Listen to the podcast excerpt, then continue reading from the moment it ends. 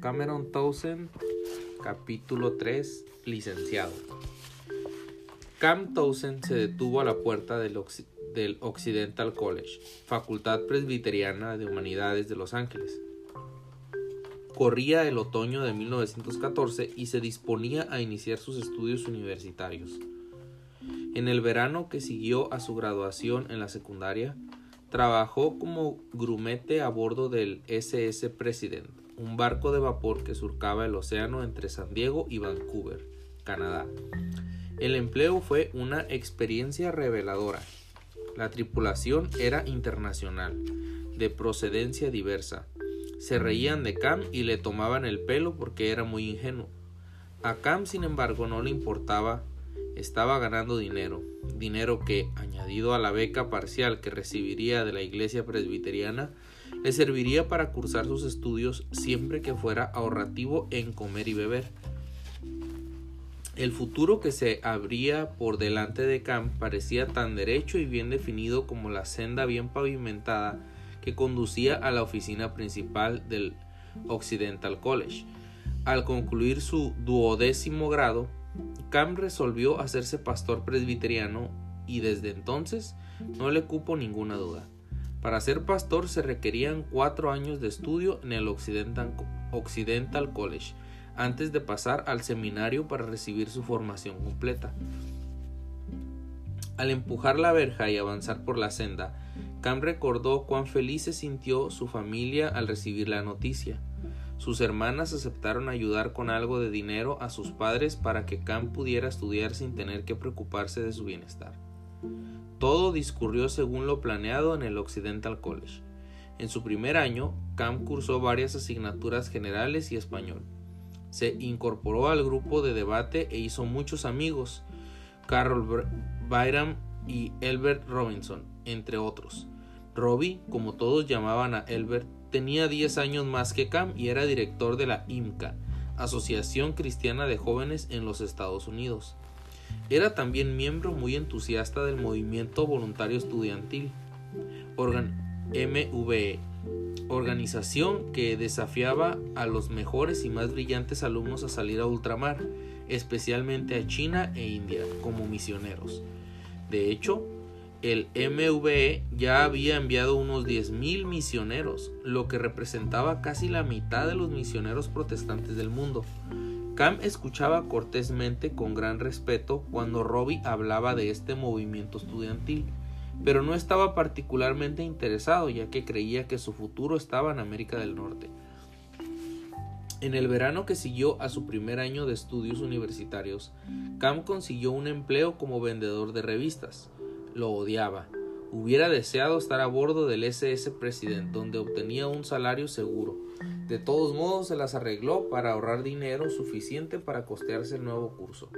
Poco después de que Camp comenzara el segundo año, John R. Mott, líder del movimiento voluntario estudiantil, dio una conferencia en el Occidental College. Por supuesto, Robbie invitó a Cam para que asistiera a la reunión. Cam aceptó la invitación pensando que, dado que iba a ser pastor, era su deber estar informado acerca de lo que estaba sucediendo en el resto del mundo. Pero en vez de ser mero espectador, Cameron Townsend fue seducido por el espíritu de la asamblea. Después de la reunión, Cam se alistó como miembro del movimiento estudiantil, no necesariamente para ser misionero en el extranjero, sino como persona dispuesta a considerarlo. Para formar parte del grupo, los nuevos miembros tenían que explicar por qué deseaban alistarse. Cam, quien normalmente no tenía dificultades para expresarse, fue incapaz de aportar una idea inteligible. Lo que lo único que pudo escribir fue: "No estoy seguro por qué quiero incorporarme." Al día siguiente, Robbie dio a Cam una copia del libro titulado Hudson Taylor en sus primeros años. El crecimiento de la obra de Dios. Cam leyó el libro de principio a fin y determinó que si algún día llegaba a ser misionero, le gustaría ser como Hudson Taylor. Este se despojó de su propia cultura para vestirse y vivir como el pueblo chino que pretendía alcanzar con el Evangelio. Cuando Cam confesó a su familia que estaba dispuesta a considerar la posibilidad de involucrarse en una misión en el extranjero, ninguno recibió la noticia con gozo. fluyeron lágrimas a los ojos de su madre. ¿No hay suficientes desafíos para ti en los Estados Unidos, hijo? le preguntó. Cam no, no, supo qué responderle. Además, la cuestión de su futuro se había vuelto incierta. Corría el año 1916 y los Estados Unidos estaban a punto de involucrarse en la Primera Guerra Mundial. El presidente Woodrow Wilson hacía todo lo posible por evitar que los Estados Unidos se implicaran en asuntos europeos, pero la mayoría de la gente, incluido Cam, creyó inevitable que el país entrara finalmente en guerra. A medida que creció la perspectiva de intervenir en la guerra, Cam y su amigo Carol Byram decidieron que lo más inteligente era presentarse como voluntarios antes que fueran llamados a filas. De este modo tendrían alguna opción de escoger destino, quien le instruiría y qué, quién le instruiría y qué podían hacer. Ambos decidieron formar parte de la Guardia Nacional. Carol Byram se interesó especialmente por la ingeniería, formación que ofrecía la Guardia Nacional, y aunque Cam no fuera asignado a la ingeniería, pensó que ambos debían permanecer juntos.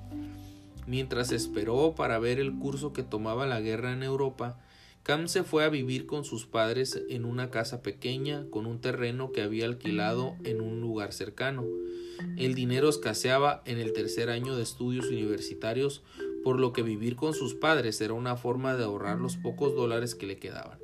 En su tiempo libre, Cam ayudaba a su padre a plantar o recoger cebada, así como la avena silvestre que crecía en el terreno de barbecho contiguo.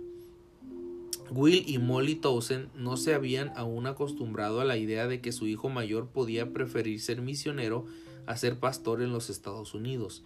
En consecuencia, Cam empezó a escribir muchas notas a su padre intentando explicarle el vago sentimiento que tenía de prepararse para ser misionero en caso que hiciera falta.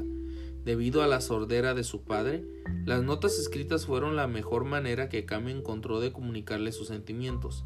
Después de cada nota, su padre presionaba para obtener más detalles.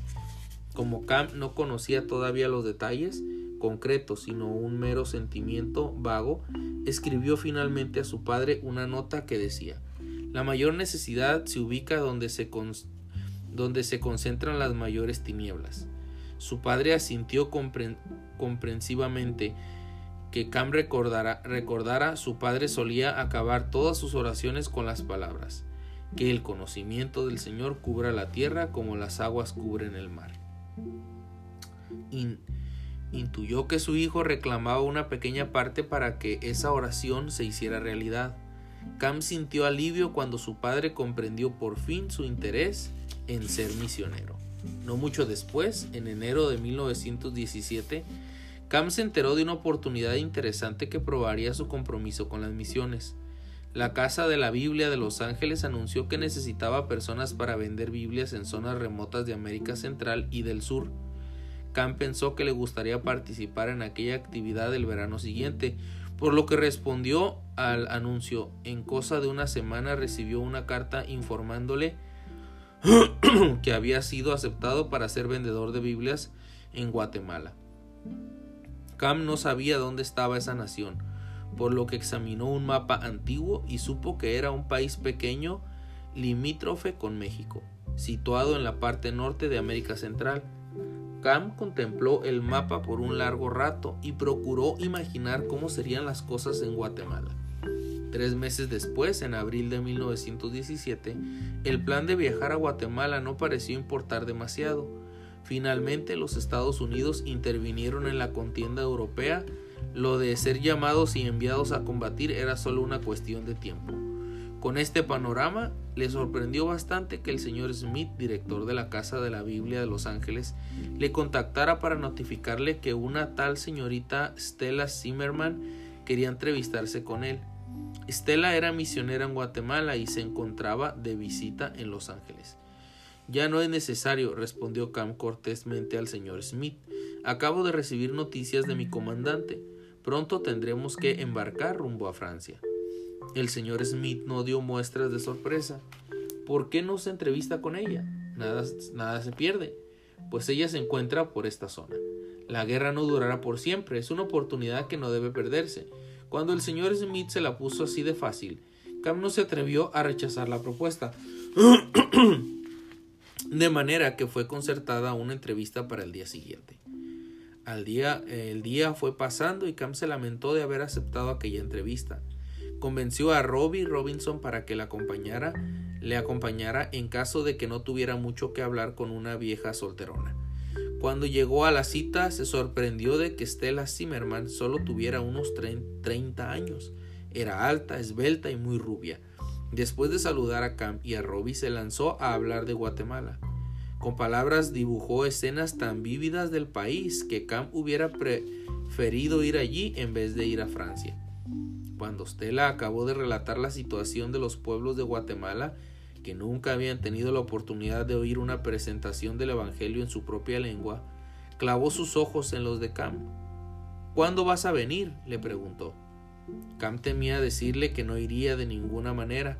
Se lamentaba de no habérselo dicho directamente cuando se presentó. Ahora se sentía muy incómodo e intentaba recurrir a las palabras adecuadas. Antes de poder decir algo, Robbie se lanzó a rescatarlo. Cam está interesado en ir, pero es miembro de la Guardia Nacional y su unidad ha sido llamada a filas. Stella miró a Robbie con un gesto que daba a entender ¿Y tú? Él se apresuró a añadir Yo estoy pensando en presentar una solicitud para la escuela preparatoria de oficiales. Los dos queremos contribuir en lo posible al esfuerzo de la guerra. Stella pareció mostrar indignación. ¡Qué cobardes! exclamó. ¿Están dispuestos a ir a una guerra en la que ya luchan millones de hombres y a dejar que las mujeres lleven a cabo la obra del Señor? Dios los necesita en América Central. Ambos jóvenes guardaron un silencio incómodo. ¿Qué podían alegar? Era verdad, había miles de hombres que zarpaban cada día rumbo a Europa para combatir con todo. Cam sabía que no había nada que él pudiera hacer.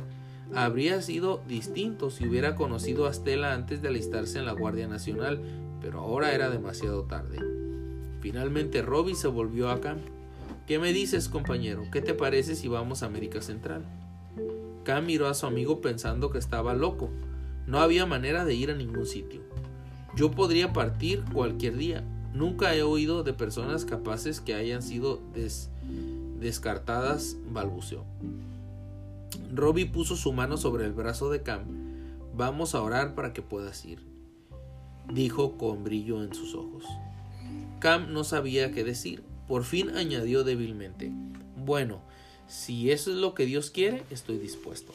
Robbie y Stella sonrieron como si hubieran planeado la escena. Cam, no obstante, pensaba que ambos se habían dejado arrastrar por el entusiasmo. No había forma de eludir el viaje para combatir en Francia. Después de haber dicho que estaba dispuesto a ir a Guatemala si era descartado de la Guardia Nacional, Cam se sintió obligado a elevar una solicitud, aunque sabía que sería desestimada. Su profesor de historia le ayudó a escribir una carta al capitán del destacamento local de la Guardia Nacional. Cam estaba seguro de que el capitán enrollaría los ojos y diría que se las sabía todas. Pero el capitán no lo dijo. Leyó la carta una vez y luego otra. Se paró a pensar por un minuto y se volvió hacia Cam. Anda, le dijo, harás más bien vendiendo Biblias en América Central que disparando a los alemanes en Francia. K miró perplejo al capitán, intentando asimilar sus palabras. Anda, tartamudeó con incredulidad. ¿Una licencia, señor? ¿Quieres decir que firmará para mí una... Eh, que firmará mi licencia? El capitán se echó a reír en voz alta. Eso es lo que he dicho, ¿no? Kama sintió encantado. No podía esperar para contárselo a Robbie. Después de todo, viajarían a Guatemala. ¡Wow! Y ahí termina el capítulo 3 de Cameron Townsend. Buenas noches, Cecia. Te amo. Buenas noches, Keren. Te amo. Buenas noches, Rafita. Te amo.